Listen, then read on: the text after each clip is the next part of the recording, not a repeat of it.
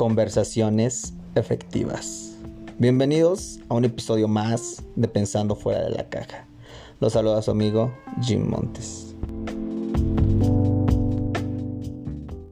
Hola, ¿cómo has estado? Ay, muy bien. ¿Y tú qué tal? Muy bien, igual, gracias. Los hijos, ya sabes, creciendo. Ah, qué bien. ¿Y cómo te va en el trabajo? Muy bien, bien, bien, bien. Amigos, yo creo que todos hemos escuchado este tipo de conversaciones lineales, llenas de clichés, llenas de respuesta A o B, sí o no, bien o mal. Y este tipo de conversaciones por lo regular se estancan en el primer, en casi en el primer minuto de la conversación. Ya después no sabes qué más platicar, te estancas, te bloqueas y dices, ¿ahora qué le digo? Y créanme que esto, de lo que vamos a hablar en este podcast, es algo vivencial, es algo que está eh, comprobado bajo experiencia, no es bajo un libro que nada más se leyó y no se ha puesto en práctica, es algo ya vivencial. Entonces, si te identificaste con esto o has escuchado conversaciones así de vacías y de básicas, vamos a hablar de un buen tema entonces el día de hoy. Porque créanme que el saber conversar, el saber conectar con la gente, el saber estimular los sentimientos y la imaginación de la gente, eso es lo que te va a abrir las puertas. Llámese en alguna relación, quieres ligar, esto te va a servir, quieres algún prospecto, eh, conseguir algún buen cierre de negocio, esto te va a ayudar. Entonces, amigos, el saber comunicarte efectivamente, créanme que es una herramienta que es básica como saberse las tablas, es básica como saber sumar en el mundo real, en el mundo de todos los días, independientemente del negocio, de lo que quieras aplicarlo, como te comento, si te gusta alguna chava, pero ya te estancaste, ya dices, ay, ahora qué le cuento, qué le digo, qué le pregunto, ya le dije que cómo estaba, que qué hacía, y al cliente igual ya le pregunté este, que qué le pareció, eh, si sí le gustó no le gustó, esto es para ti entonces. Y una de las primeras recomendaciones que, quiero darles es que sean unos buenos oyentes, escuchen toda la información. Amigos, hoy con las redes sociales, recuerden que la información es la reina suponiendo que quieres eh, conectar con algún cliente, eh, tienes algún, algún buen negocio que se va a cerrar con esta persona, en su Instagram, en su Facebook, puedes encontrar qué le gusta, qué no le gusta, si se fue de viaje apenas, si le gusta la fiesta brava, si le gusta el fútbol, si le gusta X cosa.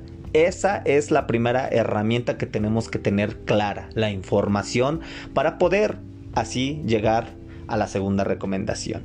¿Y cuál es la segunda recomendación? Es hacer preguntas inquisitivas. ¿Qué son estas preguntas inquisitivas? Son preguntas en las cuales la respuesta nunca va a ser sí o no, bien o mal, A o B. Y retomemos el caso de, tu cliente, del prospecto con el que quieres cerrar tal negocio, es formular este tipo de preguntas. Vamos a decir que te enteraste que apenas se fue de viaje, ¿no? Y él es de, vamos a suponer que de Quintana Roo, y se fue de vacaciones a Rusia viste en su Facebook, viste en su Instagram que se fue de viaje. Entonces, la respuesta, la pregunta básica que le haría a cualquier persona es, ¿y cómo te fue en el viaje? Bien, bien, bien, bien. Entonces, pues nada más es bien o mal. Y ya ahí se acaba la conversación. Entonces, podrías formularles preguntas como del estilo, oye, no me quito de la cabeza cómo fue que te el, cambio, el adaptarte de clima, tú viniendo de un lugar caliente, de un lugar donde están a 35 grados en un día normal, a un lugar donde están a menos 2 grados. ¿Cómo es el cambio? ¿Cómo fue el adaptarte a este tipo de climas? Entonces, él solito, él es el que va a empezar a hacer la conversación, te va a dar detalles, te va a empezar a decir, no, pues mira, de, de principio fue complejo porque yo vengo, como tú dices, de un lugar así, tal, tal, tal. Y él es el que va a estar hablando y hablando. Y recordemos que a la gente le gusta ser el centro, ser los que lleven la conversación. Entonces, si tú les das las herramientas, después van a decir, oye, qué buen conversador es este, este muchacho, este tipo, este ligue, quien sea, eh, dependiendo del escenario en el que estés. Y otra recomendación que es sumamente efectiva es el manejo del suspenso. El manejo del suspenso a la hora de tener una conversación es clave. Pónganse a pensar eh, en esa conversación que tuvieron con X persona que les comentó, oye, pero no sabes lo que te tengo que decir, lo que te tengo que contar. No, te vas a ir para atrás. Pero bueno, sígueme contando eh, lo que estabas diciendo y ahorita te cuento. La persona se va a quedar intrigada y va a querer que le cuentes en ese momento. Recordemos que las personas son chismosas por naturaleza y quieren saber, quieren saber qué hay detrás de eso que, que, tú le metiste, eh, eso pragmático, esa, esa incógnita. Y una vez, ya que le dejaste colocada la espinita en la conversación y esta persona se va a quedar con él, ajá, pero ¿qué es lo que, lo que me ibas a contar? No, si quieres, yo ahorita te cuento, a ver, tú dime. Ya una vez que le hiciste y le provocaste esa emoción, que es la siguiente recomendación que les quiero dar, cualquier plática que ustedes vayan a tener, háganla emotiva. Pero ojo, no se confundan. Cuando digo emotiva no quiere decir, que decir que nada más sea algo así de súper positivo y haciéndola reír y jajaja. La emoción viene cargada de diferentes tipos de variantes, que puede ser una emoción triste, una emoción de enojo, una emoción de desesperación, una emoción feliz, una emoción mm, coqueta, sensual.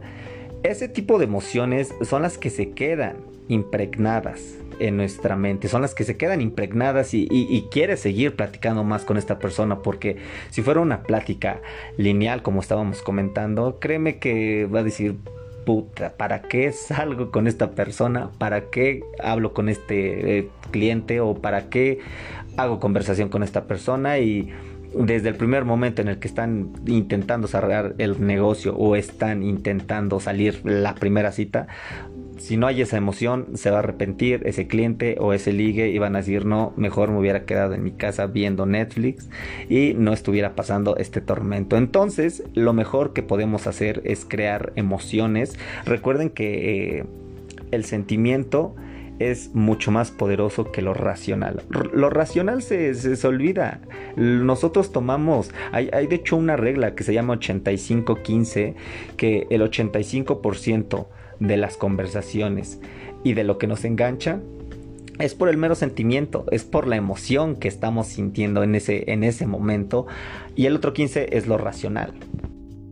Porque es verdad que solemos utilizar los hechos para justificar una decisión que queremos tomar o que tomamos, pero finalmente siempre tomamos cada decisión por lo que nos dicta el sentimiento, lo que nos dicta el corazón, ya si nos ponemos más profundos, pero esa es la realidad.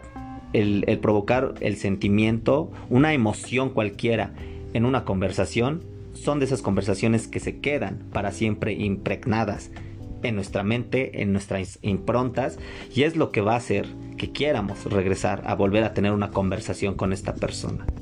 Y pues bueno amigos, estas fueron unas breves recomendaciones que les quería pasar a todos los oyentes de Pensando fuera de la caja. Espero que eh, lo lleven a la práctica. Recuerden que si todo lo que escuchan y todo lo que leen se queda simplemente en su mente, se va a podrir, se va a oxidar y no va a llegar a ningún lado ese conocimiento. Hay que ponerlo en práctica. Hoy mismo, como todos los viernes que se pone eh, estos podcasts, váyanlo a poner en práctica y van a ver que les va a dar resultados. Eso se los firmo y se los garantizo, amigos. Pero bueno, cuídense mucho, amigos. Les mando un abrazote desde Tlaxcala, su amigo Jim Montes. Y pues, mucho éxito. Y recuerden, piensen siempre fuera de la caja. Hasta luego, amigos.